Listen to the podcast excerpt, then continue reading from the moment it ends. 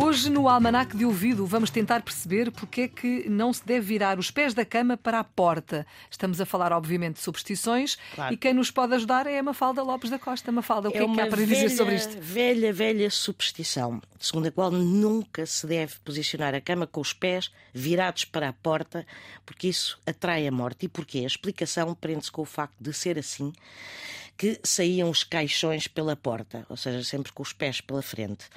Mas também se acredita que não se deve colocar a cama no sentido oposto às tábuas do soalho quando há soalho, pois que quem o fizer não terá nunca uma noite tranquila.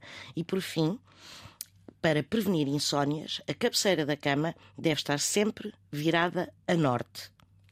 Pronto. E isto é o que se acredita É o que se acredita, exatamente. sobre as posições da cama no quarto. Estava aqui a pensar como é que está a minha cama, mas não, não consigo chegar a nenhuma conclusão. Obrigada. Mafalda Lopes da Costa é assim o Almanac de Ouvido, sempre aqui a esta hora na Antena 1 e quando quiser também na RTP Play.